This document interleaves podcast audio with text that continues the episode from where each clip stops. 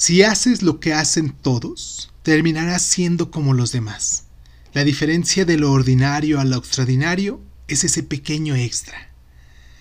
Cuando nos preocupamos mucho por lo que puedan decir los demás, nos atamos a una forma de ser poco auténtica porque la sociedad siempre busca que todos seamos como borregos y si hacemos caso perdemos nuestra identidad. ¿Por qué tenemos que hacer lo que todo mundo hace o lo que la sociedad dice que se debe hacer? ¿Por qué somos tan ordinarios? Una persona extraordinaria es aquella que sobresale no por, sus logros, sino por aceptarse como es. Y aceptarnos como somos es algo de lo que sí debemos abusar porque nos hará brillar como seres independientes. No hay que ser del montón, como vulgarmente se dice aquí en México. Alejémonos de lo ordinario, busquemos lo extraordinario y tratemos de ser originales.